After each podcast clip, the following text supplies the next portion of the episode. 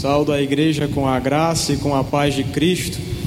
É um prazer enorme ver a igreja cheia de pessoas desejosas em ouvir a palavra de Deus e o que o Senhor tem a dizer-vos esta noite, através da Sua palavra que é viva, eficaz e penetrante.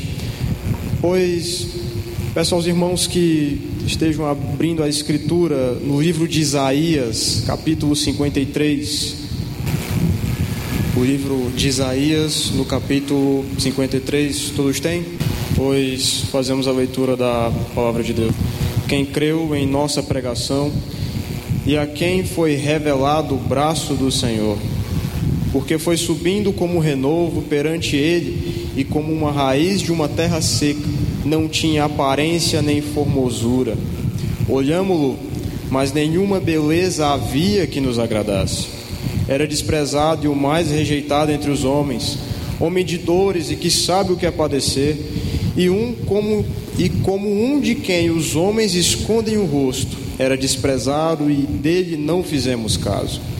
Certamente ele tomou sobre si as nossas enfermidades e, e nossas dores levou sobre si, e nós o reputávamos por aflito, ferido de Deus e oprimido.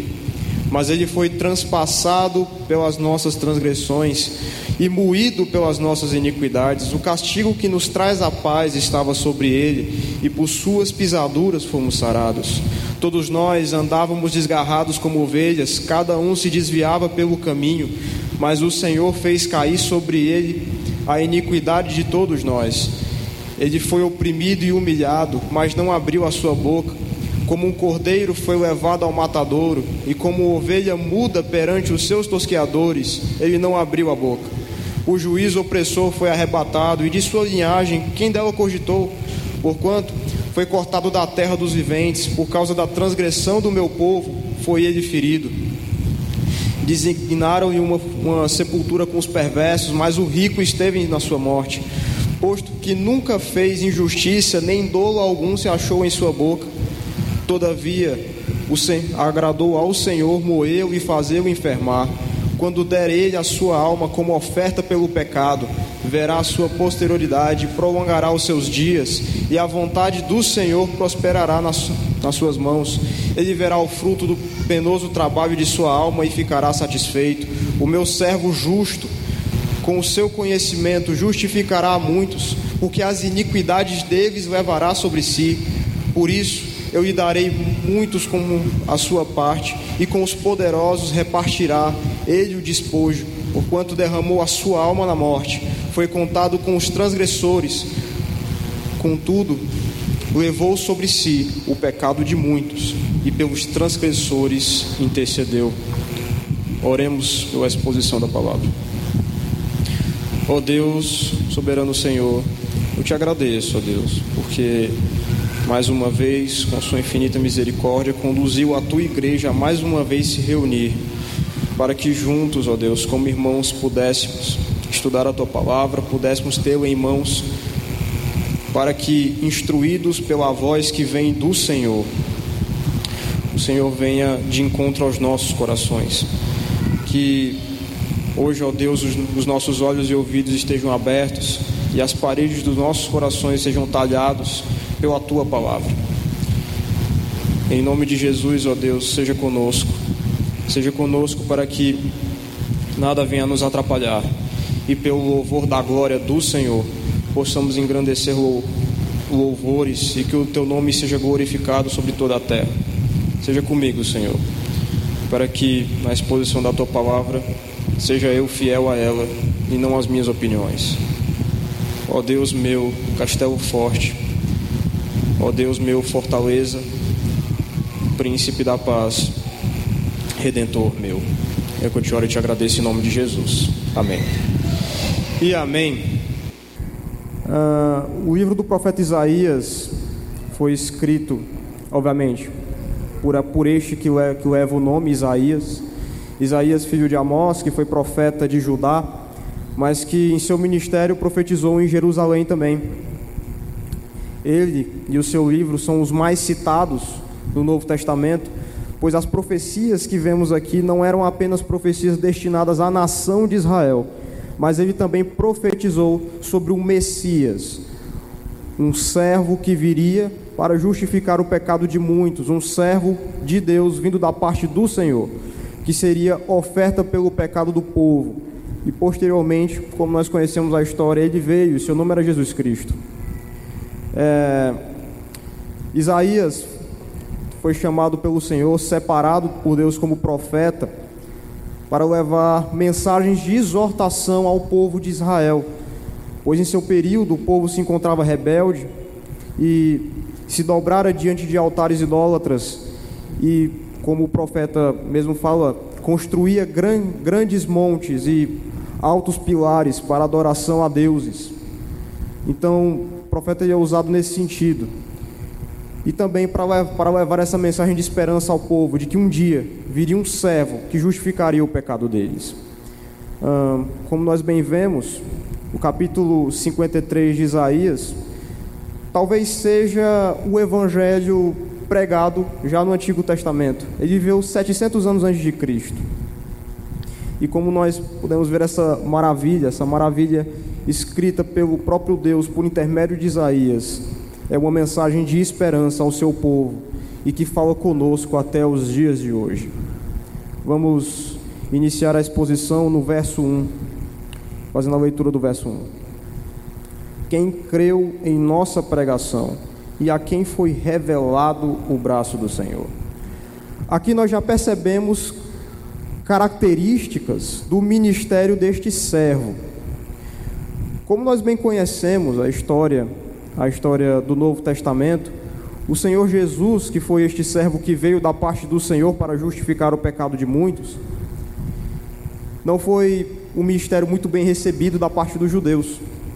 Não foi bem recebido da parte dos judeus. Por isso que o profeta, ele inicia este capítulo, detalhe, isto aqui é um cântico, e este cântico ele tem o início, como início o capítulo 52, do verso 13. Por isso que é, é notável uma, uma pequena quebra, uma, uma quase que uma, uma pequena quebra como se continuasse antes. Mas como nós estamos aqui a título no 53, nós vamos ler a partir da perspectiva do capítulo 53. Ele inicia com esta pergunta: quem creu na nossa pregação? Dando a entender que este servo, este servo que viria, ele seria, seria posto em pauta as suas palavras poucos iriam crer na pregação que vinha dele, na pregação que foi, que foi, que foi feita por ele. E tal pregação esta, como nós podemos ver durante toda a história, de fato foi o que aconteceu. No Novo Testamento, nos Evangelhos, nós percebemos que os judeus não o receberam. Que pelas mãos dos judeus, pelas mãos daquele, o povo a quem ele veio justificar, ele foi morto, ele padeceu sobre a mão deste povo. E aí, ainda na parte B, do, do verso 1, nós encontramos uma outra pergunta: e a quem foi revelado o braço do Senhor? Em toda a história bíblica do Antigo Testamento, nós percebemos que o, os profetas e, e os escritores eles tratam de características humanas para descrever atitudes de Deus. Como, por exemplo, no Antigo Testamento, ainda no, no capítulo 15 de Êxodo, nós vemos a canção de Moisés. E lá diz que pela tua mão tiraste o teu povo da escravidão, a mão de Deus. E aqui nós percebemos o braço, o braço do Senhor, dando a entender de que este servo, este homem, ele conhecia a força que vinha de Deus, ele conhecia essa força, ele conhecia este poder que seria suficiente para justificar o pecado de muitos, para justificar o pecado do povo. Este servo vinha das mãos e diretamente do próprio Deus para justificar o pecado daquele povo. Mais adiante, nós veremos características, características físicas que marcavam este servo. Verso 2: Porque foi subindo como um renovo perante ele e como uma raiz de uma terra seca, não tinha aparência nem formosura. Olhamo-lo mas nenhuma beleza havia que nos agradasse. Nós encontramos uma outra característica que marca este servo: aparência simples. Quando nós olhamos acerca dos relatos da majestade do Senhor, é de fato muita glória, é de fato uma, uma, o próprio profeta Isaías, ele, no capítulo 6, ele narra que não pode ver a glória de Deus. E aqui nós percebemos que este servo, nós olharíamos para ele e nós, nós não enxergaríamos, não haveria nada demais dele, nada que nos atraísse. Ele não era um homem de glória, ele não era um homem de glória material. Não havia não havia beleza, não havia formosura. Nós olharíamos para ele e não enxergaríamos nada além de uma pessoa comum. E foi exatamente assim. O Senhor Jesus Cristo, quando veio à terra, ele não veio como um rei, ele não veio como um homem rico e poderoso, e muito menos veio como um general, não veio como um homem cheio de cavalos, não veio como um homem que tinha prata em suas mãos, ouro em, ouro em suas mãos, ele não veio com vestes de púrpura, ele não veio com nenhuma glória material, ele não veio com nenhuma majestade material, ele veio como um homem simples. Se conhecemos bem a narrativa do Novo Testamento, ele era filho de quem? José, um marceneiro. José, um carpinteiro, alguém que trabalhava com marcenaria. Naquele, naquela época, isto não era uma profissão de muita glória. Ele era de fato um homem comum. E é, e é por isso que, quando, que o profeta narra que quando olharíamos para ele, não veríamos nenhuma beleza, nada que nos atraísse, porque não haveria formosura, não haveria nada disso. Ele, ele aparentaria ser apenas um servo comum, um homem comum. E aqui nós percebemos que ele faz até um, uma comparação com uma raiz que vinha de uma terra seca uma raiz que vinha de uma terra seca. Quando nós vamos no interior, eu creio que alguns irmãos conhecem, vocês já olharam é, raízes que vêm dessas plantas que são secas? Elas não são muito bonitas, elas são diferentes da, das plantas que nós enxergamos em outros locais, como locais que têm chuva. Elas são belas, mas essas raízes que vêm de terras secas, elas não são formosas, elas não atraem aos olhos. Assim seria a figura do Salvador. Seria um homem que nós olharíamos para ele e nós não, não seria atratível aos olhos. Seria alguém de fato comum. E como realmente o foi. Foi realmente um homem que aparentava ser comum, mas que por ele o, o sacrifício seria suficiente para salvar a todos. Ele de fato era um homem vindo de Deus. Adiante, verso 3, nós veremos uma outra característica mas uma característica que marcava o ministério daquele homem. Era desprezado e o mais rejeitado dentre os homens, homem de dores e que sabe o que é padecer, e como um de quem os homens escondem o rosto, era desprezado e dele não fizemos caso. Como é do conhecimento de muitos, o Senhor Jesus em todo, em, no relato antes da crucificação, todos nós sabemos o que aconteceu. Ele foi traído por um de seus apóstolos, foi vendido por 30 moedas. E o mesmo apóstolo que, que, que disse que, se necessário fosse, morreria, o negou três vezes. De fato, o nosso Salvador sofreu, sofreu de N maneiras ele foi desprezado pelo povo que veio salvar. Quando nós olhamos o relato da crucificação, todos aqueles que gritavam crucifica-o, crucifica-o, todos eles eram judeus, eram homens do seu povo, eram homens que estavam ali, que conheciam, eles, eles haviam recebido essa mensagem e rejeitado de tal maneira que estavam, que estavam clamando que Pilatos crucificasse-o, estavam gritando pela sua crucificação, pela morte. Foi preferido, foi preferido soltar um assassino do que o próprio Senhor Jesus, um homem que não havia pecado nenhum. E aqui nós encontramos isso, de que ele seria desprezado, de que olharíamos para ele e não sentiríamos nada, nós o desprezaríamos pelo simples fato de ser quem ele era. E adiante, nós vemos aqui que ele seria rejeitado, era o mais rejeitado entre os homens. E como bem sabemos, foi isso que exatamente aconteceu foi escarnecido, chicoteado. Sobre ele estava, sobre ele estava uma dor física enorme. E o seu povo lhe rendeu uma trajetória dura, dolorosa. Tudo isso por negar aquela mensagem, por negar que Jesus de fato era o Filho de Deus. E aí nós veremos de que os homens esconderiam o rosto exatamente por conta deste sofrimento. Ao olhar para Jesus na caminhada da cruz, nós esconderíamos o rosto por conta do seu grande sofrimento. Os homens não, não suportariam olhar para aquele homem, sofrido, caído, como uma ovelha, como um homem indefeso. Não aguentaríamos olhar para o rosto do Salvador em seu sofrimento, em, em sua tamanha dor. Nós esconderíamos o rosto, como o profeta mesmo nos diz, e dele não faríamos caso algum, como de fato aconteceu. Aqueles homens que acompanharam a caminhada, a caminhada da cruz, a caminhada da via sacra, não fizeram caso nenhum dele, não, não quiseram libertá-lo.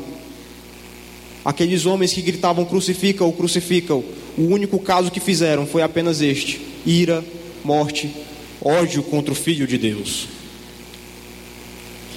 E aí nós percebemos algo muito marcante no ministério de Cristo algo muito marcante que o próprio profeta, 700 anos antes, já havia descrito: de que ele seria este homem sofredor, este homem que passaria pela miséria dos homens, mas que ainda assim justificaria o pecado de muitos, pois ele vinha do próprio Senhor, ele carregava a mensagem da vida, ele era a própria luz dos homens, como nós bem veremos adiante.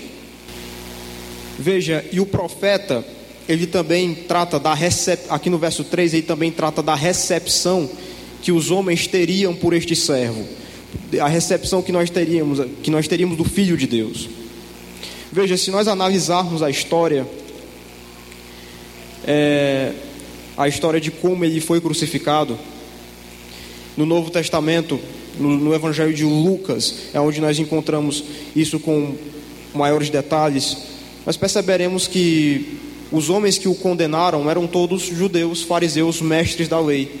Eles o receberam dessa forma, com violência, com mentiras. E assim seria a dura trajetória deste servo, a dura trajetória do Senhor Jesus, para que justificasse o pecado de muitos. Verso 4, perdão, sim, o verso 4 e o verso 5. Vamos ver o que seria é, o centro, a pregação direta do Evangelho. Verso 4. Certamente ele tomou sobre si as nossas enfermidades e as nossas dores levou sobre si. E nós o reputávamos por aflito, ferido de Deus e oprimido, mas ele foi transpassado pelas nossas transgressões e moído pelas nossas iniquidades. O castigo que nos traz a paz estava sobre ele, e, por, e por, pelas suas pisaduras fomos sarados. Veja, Todos nós, aqueles que somos, somos cristãos, somos assumidamente cristãos, todos nós, em um certo nível, pregamos o Evangelho, buscamos pregar a mensagem deste que nos salvou. E aqui nós percebemos a centralidade do Evangelho. Isaías, 700 anos antes, já pregava aquele povo. O próprio Deus já pregava ao seu povo sobre um servo que viria justificar os seus pecados. E aqui nós encontramos o que seria o cerne da pregação do Evangelho, mesmo 700 anos antes. Aqui o, o centro é este sacrifício, é o sacrifício perfeito, o sacrifício que viria para nos salvar, para nos livrar do peso da culpa, do poder e da presença do pecado. Seria esta razão, este motivo de que este servo seria certamente transpassado pelas nossas iniquidades, moído pelas nossas transgressões, e tudo isso, em, e tudo isso pela vontade do Pai, e por amor, por amor uno. Quando pensamos sobre justiça, quando pensamos sobre ira de Deus, se fosse da vontade do Senhor condenar o mundo inteiro ao inferno, ele seria justo por isso, mas, aí, mas ele não o fez, ele enviou o seu filho aqui para morrer por nós. Essa é a mensagem que deve estar exclamada em nossas bocas, essa é a mensagem que deve transparecer sobre o nosso testemunho. Uma mensagem de mudança, uma mensagem de que agora não pertencemos mais ao pecado, mas uma mensagem de que pertencemos a este aqui, que morreu pelo pecado dos homens, pelo pecado que nem eu, nem vocês, nem ninguém deste mundo poderia se justificar. Essa é a mensagem que o Evangelho traz há dois mil anos e 700 anos antes dele, o profeta já estava falando ao seu povo. É a prova de que Deus não abandona o seu povo. O Senhor não abandona a humanidade. Em todo essa história né, verotestamentária. E vejo o povo aqui, o povo a quem Isaías estava falando, era o povo que se encontrava, como foi dito no início, em idolatria profunda. Era um povo que construía postes, que negava o próprio Deus de maneira direta. E ainda assim, havia esta mensagem de esperança para eles. E essa mensagem fala conosco hoje. Nos traz nos traz uma nos traz a obrigação de pregar o evangelho, mas também nos traz a esperança de que o pecado, o pecado, os nossos pecados, o pecado dos homens, o pecado daqueles que verdadeiramente creram em Cristo, foi justificado por este servo, o servo fiel, servo que veio diretamente das mãos do Senhor, o filho dele, que por amor veio por nós. Veremos aqui algumas características ainda do ministério de Cristo. Parte A, verso 4. Certamente ele tomou sobre si as nossas enfermidades e nossas dores levou sobre si. Veja, uma das marcas do ministério de Cristo foi curas e expulsão de demônios. E aqui nós percebemos que a expressão que aparece no hebraico é exatamente essa, de enfermidade mesmo, são de doenças.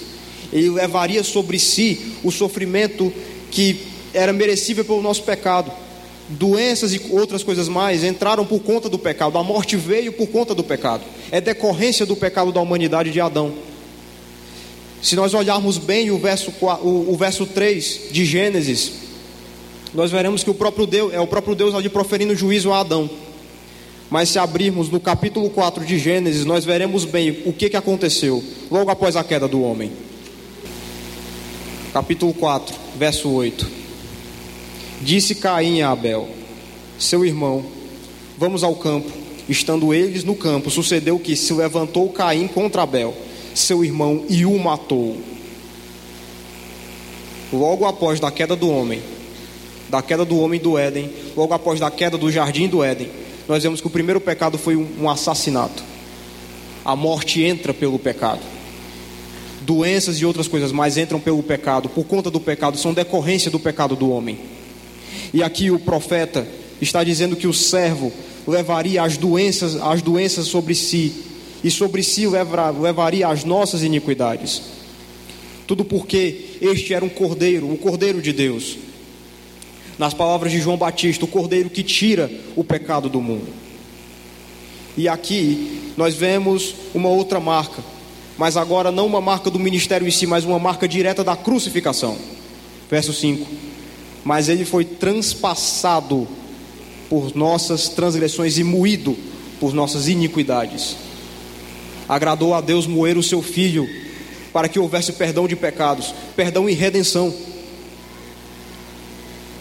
Se nós percebemos aqui, o verso 4 nos diz que, a parte B nos diz que ele seria reputado por aflito e ferido de Deus e oprimido.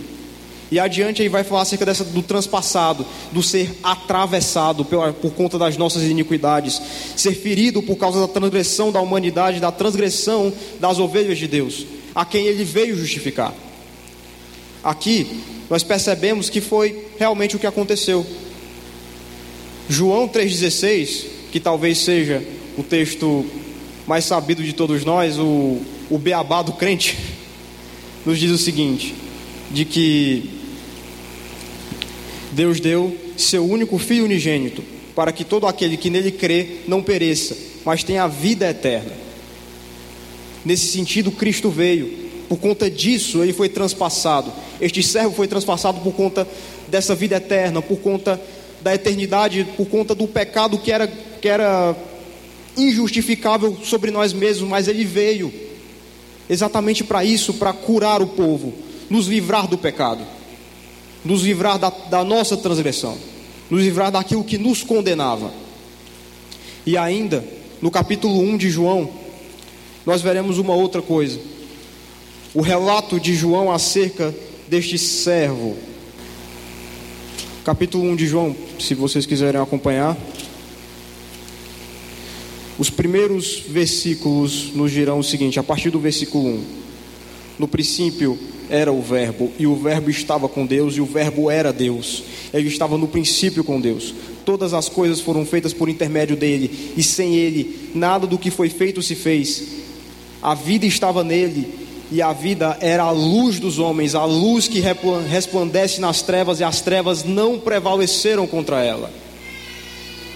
Aquele que viria justificar o mundo, o pecado dos homens, que seria transpassado pela iniquidade do povo, era a luz dos homens, a luz que brilha nas trevas, e as trevas não a derrotaram, não conseguiram prevalecer contra, não apagaram esta luz, e esta luz brilha até os dias de hoje.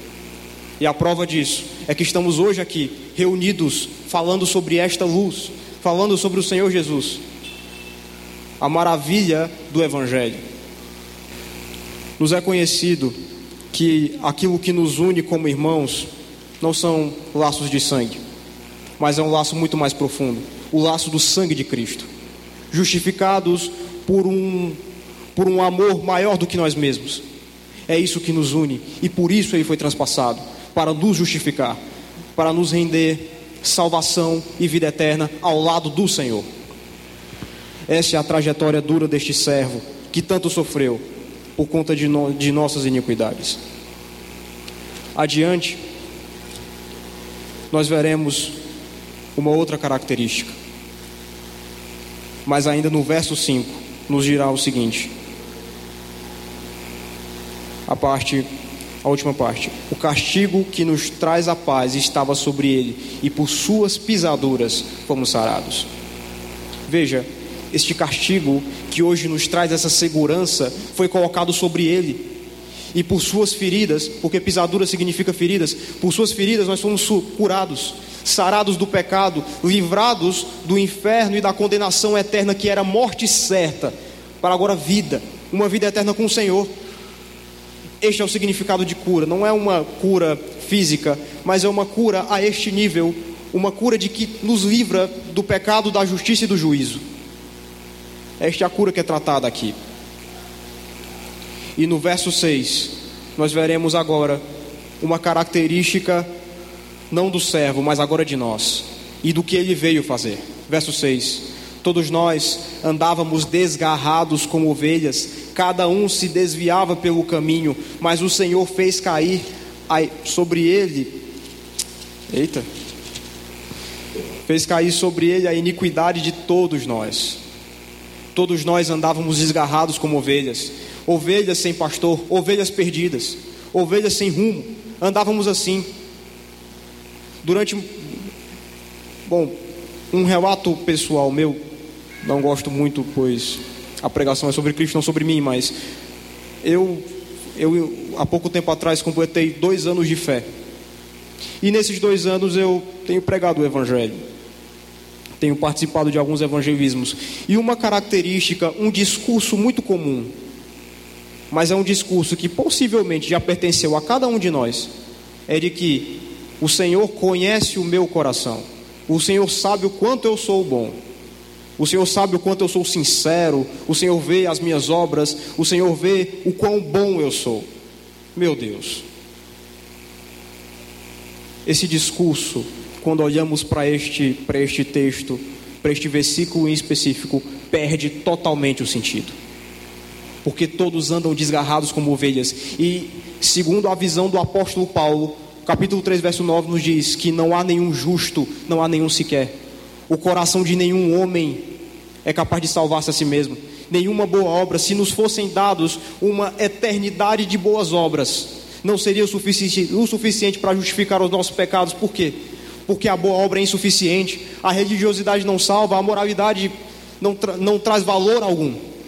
É apenas Cristo que há a salvação, é apenas o Senhor Jesus. Quando tratamos disso, entendemos que esse discurso de o Senhor conhece as minhas obras, o Senhor sabe o quanto eu sou bom, eu ando na casa do Senhor, perde totalmente o sentido. Porque não é por boas obras que sereis salvos, mas pela graça. Una e somente graça. É uma vida que foi entregue por você. Não você que entregou a vida por ele, mas Cristo entregou por você. E pelo seu coração, como Alguém uma vez disse: pelo seu coração será condenado, porque, porque é pelo coração que pecas. E isso é tão verdade, que no fundo, no fundo, quando falamos que pelo nosso coração, que Deus conhece o nosso coração, talvez isso nos cause um, um medo terrível. Porque Ele sabe quem, o que fazemos e sabe que somos conscientes do que fazemos. Mas a mensagem da cruz é exatamente essa: de que o homem, o homem é indigno, o homem é pecador, mas um digno veio por ele, este servo veio por ele e salvou aquele que se arrependeu verdadeiramente. Como o texto diz, todos andavam desgarrados como ovelhas sem rumo nenhum. A mensagem que impera é exatamente essa. O evangelho começa com a má notícia de que você é pecador, de que você certamente merecia o inferno, de que a passos largos caminhava a destruição eterna, e de que, e, e de que como cego se passava como aquele que via, e de como o surdo dava a entender que, que ouvia, mas a verdade é que não, não via, não enxergava nada, andava a passos largos para o inferno. Mas um dia uma luz brilhou sobre o horizonte, uma luz que desfez a cegueira, desfez a surdez. Essa luz foi Jesus, a luz dos homens a luz que brilhou sobre as trevas, as trevas do pecado. E eis aqui aquele que resgata as suas ovelhas e coloca de volta no aprisco, o pastor eterno, o homem eterno. Nisso nós conseguimos entender de que sobre ele a, a, o, o, preço da, no, da nossa desgarre, do no, da nossa, dos nossos desnortes, o preço do nosso pecado caiu sobre ele. Nós vimos o resultado na cruz um sofrimento tão grande que nós não conseguimos imaginar. Escarnecido, que carregou sobre si um crime que não cometeu, mas um crime que nós cometemos. Quem merecia aquela cruz, é quem merecia aquela cruz era eu, é vocês e todo este mundo. Mas agradou ao Senhor nos nos dar a esperança e colocar sobre o seu único filho, o seu filho, a iniquidade de todos nós. Essa é a maravilha do Evangelho de que nós, por nós mesmos, não conseguimos fazer nada, mas pela força de Jesus somos salvos, resgatados, somos ressuscitados da mortidão para a vida, livrados dos caminhos da destruição, mas agora vivos e livres nas terras do Senhor dos Exércitos, nas terras daquele que nos justificou com seu sangue a mensagem que impera sobre nossas bocas e nossas cabeças é de que Cristo salva e de que Deus não Deus continua salvando. A prova disso, como eu disse, é que estamos aqui reunidos como igreja, falando dele, pregando sobre ele e buscando o direcionamento que ele quer para as nossas vidas, porque ele continua, ele vive e vive eternamente. Amém. Verso 7. Ele foi oprimido e humilhado, mas não abriu a boca. Como cordeiro foi levado ao matadouro, e como ovelha muda perante os seus tosqueadores, ele não abriu a sua boca. O relato da crucificação é um relato dramático de um sofrimento inaudível, um sofrimento que nós não conseguimos imaginar. É inimaginável a dor, o sofrimento que o Senhor Jesus passou por cada um de nós. Passou para que nós hoje fôssemos salvos. Mas algo interessante é que em nenhum momento o Senhor Jesus abriu a sua boca para proferir mensagens de juízo, mensagens de, justiça contra aquele povo, mas pelo contrário, quando nós olhamos o relato da crucificação em Lucas, capítulo 23, versículo 34. Nós veremos qual foi a atitude de Cristo. Verso 34. Contudo, Jesus dizia: Pai, perdoa-lhes, porque eles não sabem o que fazem. Então, repartindo as vestes dele, lançaram sortes.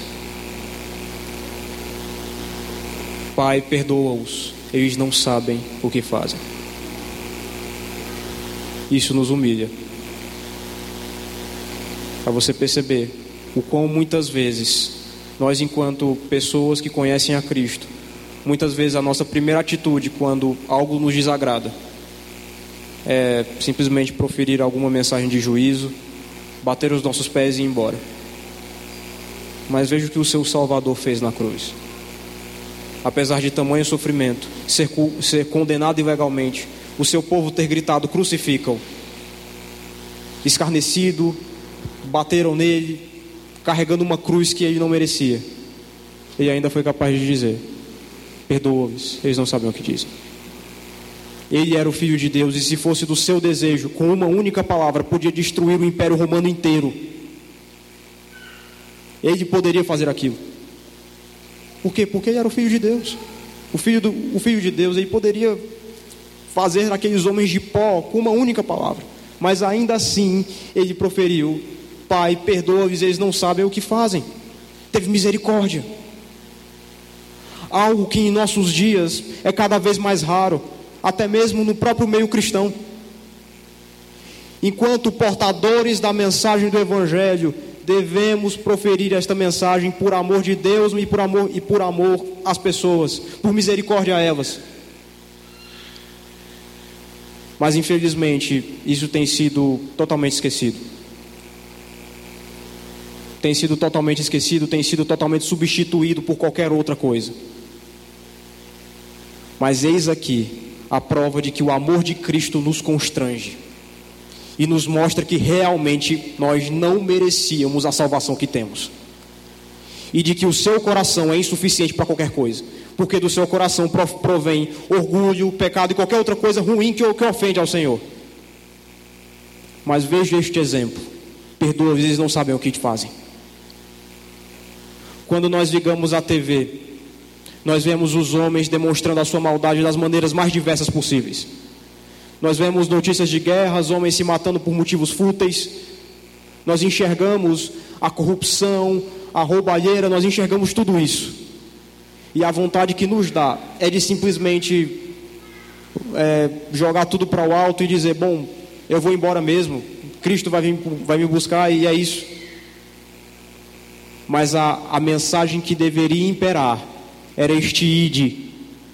Por quê? porque na sua morte o seu Salvador disse, ao mundo: perdoa, eles não sabem o que fazem. É a mensagem do Evangelho, a mensagem de misericórdia, de amor. A mensagem que deve imperar nas nossas bocas é isso: de que o mundo jaz no maligno, mas de que há esperança, de que há uma esperança. E ainda assim, ainda no relato da crucificação, neste mesmo capítulo, nós enxergamos outra característica e algo que realmente o Senhor Jesus não abriu a sua boca para falar juízo nenhum. Versículo 43 de Lucas 23. Não, perdão. Vamos começar a ler do 39, a título de contexto. Um dos malfeitores crucificados blasfemava contra ele, dizendo: Não és tu o Cristo? Salva-te a ti mesmo e a nós também. Respondendo-lhe, porém, o outro repreendeu, dizendo: Nem ao menos temes a Deus, estando sobre igual sentença. Nós, nós, na verdade, com justiça, porque recebemos o castigo que os nossos atos merecem, mas este nenhum mal fez. Acrescentou Jesus: Lembra-te de mim quando vieres no. Acrescentou-se: Jesus, lembra-te de mim quando vier, vieres no teu reino. Jesus lhe respondeu: Em verdade, em verdade te digo que hoje estarás comigo no paraíso. Ainda no momento de morte, o Senhor, o Senhor Jesus morreu perdoando um pecador, um pecador arrependido. Todos nós, enquanto pessoas, estamos na mesma situação deste ladrão aqui, carentes e necessitados de perdão. O mundo inteiro está assim. O mundo inteiro jaz em trevas, o mundo inteiro jaz no pecado. Mas a esperança é essa, a esperança é exatamente essa, a esperança do Evangelho é de que Cristo salva pecadores arrependidos. Essa é a esperança do Evangelho. A mensagem que deve imperar sobre nossas bocas, essa é a verdadeira mensagem do Evangelho. De que o homem era indigno, mas de que o, seu, mas de que o Senhor, mesmo apesar da sua indignidade e da indignidade dos homens, enviou o seu único filho para morrer por pecadores, pecadores como nós. Cada um conhece o seu coração e sabe que não merecia salvação. Mas ainda assim, ele carregou, sofreu tudo aquilo por nós. Para justificar as suas ovelhas. Retornando ao capítulo 53 de Isaías. É, nós vamos agora para o próximo verso. Isaías 53, verso, verso 7 e o verso 8. Ele foi oprimido e humilhado, mas não abriu a sua boca. Como o cordeiro foi levado ao matadouro, e como ovelha perante os seus tosqueadores, ele não abriu a sua boca. Eita, acho que eu li isso aqui já. Por juízo opressor foi arrebatado, e de sua linhagem quem dela cogitou, porquanto foi cortado da terra dos viventes, por causa da transgressão do meu povo, foi ele ferido. Design... Versículo 9: Designaram-lhe uma sepultura com os perversos, mas com o rico esteve na sua morte, posto que nunca fez injustiça, nem dolo algum se achou na sua boca. Aqui nós, nós enxergamos uma outra característica do sacrifício. A primeira é de que Cristo morreu sem nenhum descendente. E assim deveria ser, por, e assim deveria ser.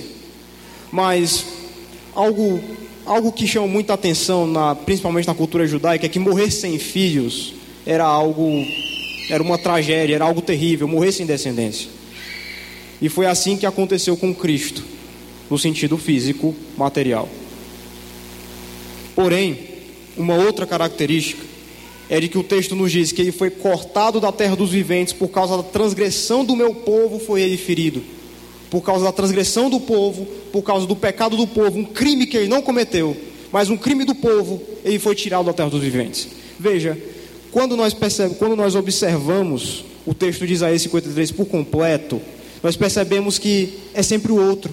A transgressão do meu povo, por causa das nossas iniquidades, por causa dos nossos pecados, por causa disso ele foi ferido. É sempre por causa dos nossas, das minhas, do meu povo, nunca dele. Porque ele era inocente, não havia pecado nenhum, não havia dolo nenhum em sua boca. Não havia uma mancha, uma única mancha no testemunho de Cristo. E por isso, ele foi dado como oferta, do, como oferta do, para o pecado, como oferta pelo pecado porque ele era realmente o Cordeiro perfeito, o, aquele que não havia cometido pecado nenhum, aquele que em toda a sua vida foi preparado para ser o Cordeiro, o Cordeiro em prol dos nossos pecados, em prol daquilo que nós não poderíamos pagar. Ele veio um, para pagar uma dívida que nem eu, nem vocês, nem ninguém poderia pagar. Este é Cristo, Filho do Deus vivo.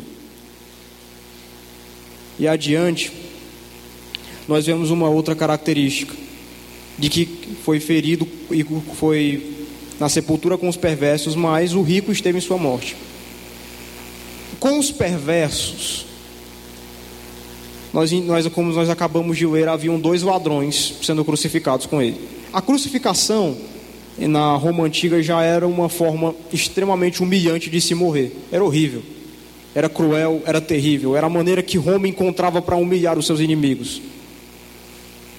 E, e uma outra característica é que Jesus se encontrava entre dois ladrões.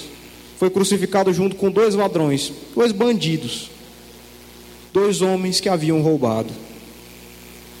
Foi dado uma sepultura com os perversos.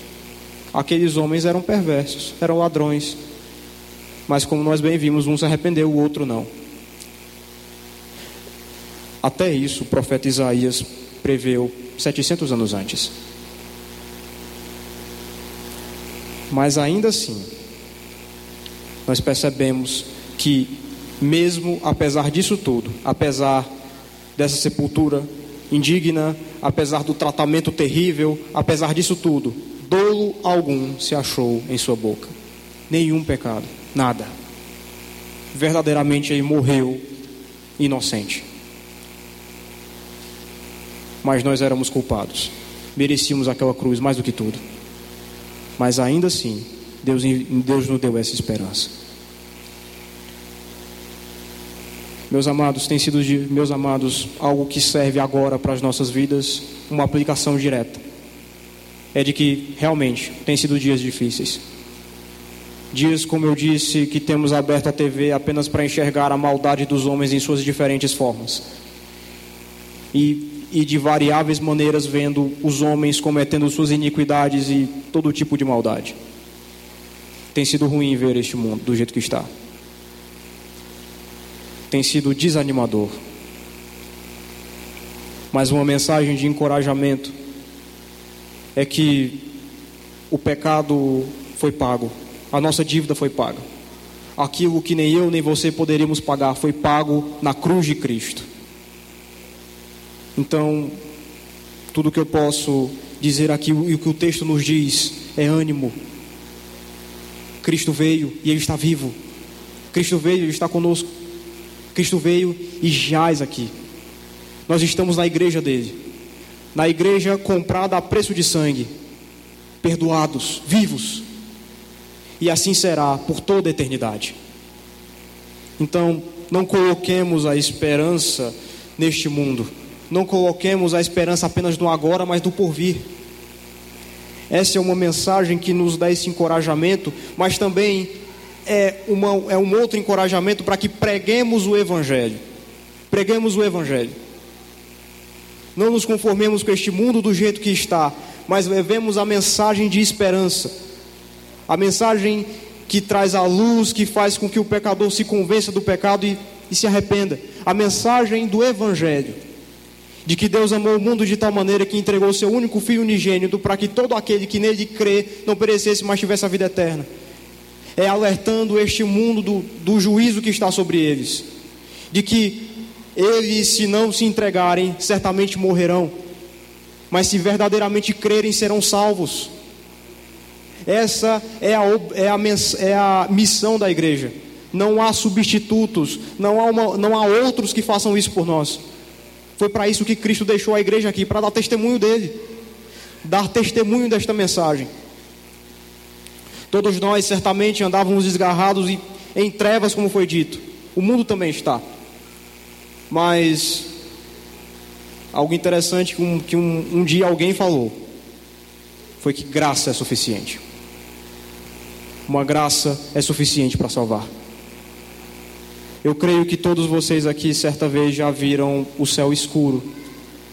E vocês veem as estrelas. Apesar da escuridão, as estrelas brilham, elas guiam. O Senhor é a luz do mundo, e na Sua partida deixou lanternas para nós, deixou a palavra de Deus, deixou para que nós guiássemos essas pessoas, nos deixou aqui, como mensageiros embaixadores de Cristo, mensageiros desta mensagem. Meus amados, somos impelidos a pregar o Evangelho a, mas não a pregar simplesmente em eventos. Pregação do Evangelho não se resume num único evento uma vez por mês. Pregação do Evangelho é com vida, é a cada dia vivendo, mostrando ao mundo que você mudou, de que, o, de que agora Cristo vive ali. É com testemunho, é com palavras e atitudes, para que, à medida que pregamos, as pessoas reconheçam de fato a mudança. É o Cristo, é Cristo que faz isso. E através do Espírito, não é uma obra nossa, mas sim do Espírito, eles crerão. Isso porque não depende de nós, mas depende do Senhor. Mas antes, é pregar com a vida, é pregar a, é aos pais pregar aos filhos de que o Deus deles salva. É aos filhos pregar aos pais, caso não creiam, de que ele foi salvo por um Deus maior do que tudo, por um amor maior do que ele é pregar aos colegas, às pessoas que nos rodeiam, a amigos que não conhecem, de que Cristo salva. Cristo ainda salva pecadores. Cristo ainda quebranta corações e salva aqueles que creem verdadeiramente. Porque essa é a mensagem do Evangelho a mensagem de salvação, de salvação e vida eterna. Algo que vai além de tudo que conhecemos, além de bens materiais, além de posses, além de dinheiro, além de tudo isso é salvação e vida eterna. O poder de Deus. Adiante, nós também temos isso. O que, o que resulta. Então, aos que creem, ânimo, força. Cristo venceu e Cristo vive até hoje. E assim será para todo sempre, até o dia que ele retornar. E aí, juntos como a igreja do Senhor, podemos entoar com, com coroas em nossas cabeças a canção Santo, Santo, Santo é o Senhor dos Exércitos. E assim será para todo sempre. Amém. Adiante, adiante, nós temos talvez a, Talvez não, mas isso finaliza o texto. Verso 10. Todavia ao Senhor agradou moê-lo, fazendo-o enfermar. Quando der a ele a sua alma como oferta pelo pecado, ele verá a sua posterioridade prolongará os seus dias, e a vontade do Senhor prosperará nas suas mãos. Ele verá o fruto do penoso trabalho de sua alma e ficará satisfeito. O meu servo, o justo, com o seu conhecimento justificará a muitos, porque as iniquidades deles levará sobre si. Por isso eu lhe darei muitos com a sua parte e com os poderosos repartirá ele o despojo. Porquanto derramou a sua alma na morte, foi contado com os transgressores, contudo levou sobre si o pecado de muitos e pelos transgressores intercedeu. Eis aqui mais uma aplicação. Mas não é bem uma aplicação, mas sim um convite. Aos que creem, ânimo. Mas aos que ainda vão se identificar com o sacrifício de Cristo, os que estão desejosos. Este é o convite do Evangelho. Este é o convite que o Evangelho faz há dois mil anos. O convite de salvação. Porque, como o texto nos diz, levou a transgressão, levou o pecado de muitos, morreu para salvar a muitos, levou a iniquidade dos transgressores. E pelos transgressores intercedeu. A mensagem do Evangelho nos fala de salvação. Nos fala de vida eterna, como foi ressaltado aqui N vezes. Mas tem um banner bem grandão aqui escrito somente fé, somente Cristo, somente graça. Está bem aqui, bem grandão. De que através disso há salvação. Pela fé em Cristo Jesus, pela graça. É a salvação. E nós percebemos isso, como está aqui bem grandão, somente a Escritura, pela Escritura Sagrada. Então, este convite não sou eu que faço, mas sim a Escritura. A Escritura convida a todo aquele que realmente se arrepende, que realmente reconhece, reconhece como pecador, a arrepender-se e crer no Senhor Jesus. Veja, não há uma vida de pecados tão perversa que não haja perdão em Cristo. Não há um coração tão duro que o Senhor não possa quebrantar. Não há ninguém maior do que o Senhor. Não há ninguém maior do que este perdão, do que o sacrifício deste servo aqui. Então, como foi bem dito, Cristo morreu por pecadores, morreu para salvar ovelhas e colocá-los em seu aprisco. Então, como já é aqui escrito, no verso 11: Justificará muitos, porque as iniquidades deles levará sobre si. Então, quem verdadeiramente crer neste Evangelho, neste poder de Deus, certamente terá os seus pecados perdoados e viverá na eternidade com Cristo Jesus. Esse é o poder de Deus, o Evangelho.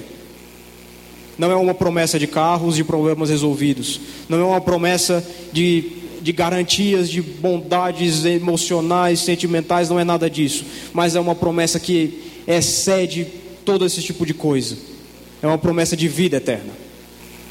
Este texto fala sobre isso, de que o Senhor veria o resultado do seu trabalho e ficaria satisfeito, daria satisfação, a satisfação do servo. Então, se verdadeiramente há alguém esta noite que deseja crer em Cristo Jesus, levante, levante a sua mão, que oraremos por você. Que maravilha! Mais alguém? Mais alguém deseja? Pois batemos palmas, isso é um milagre. O milagre da salvação, batemos palmas por isso. Louvado seja Deus, que bênção. Laisla, é um prazer ver você aqui tomando essa decisão. Vamos orar. Nosso Deus, nosso Pai, nos traz muita alegria ver mais um pecador chegando perante o teu trono, pedindo perdão, pedindo salvação, colocando a sua fé em Ti. Muito obrigado, Senhor. Sabemos que os anjos do céu estão louvando o Teu nome pela salvação, pela vida uh, dessa nova irmã em Cristo, Senhor.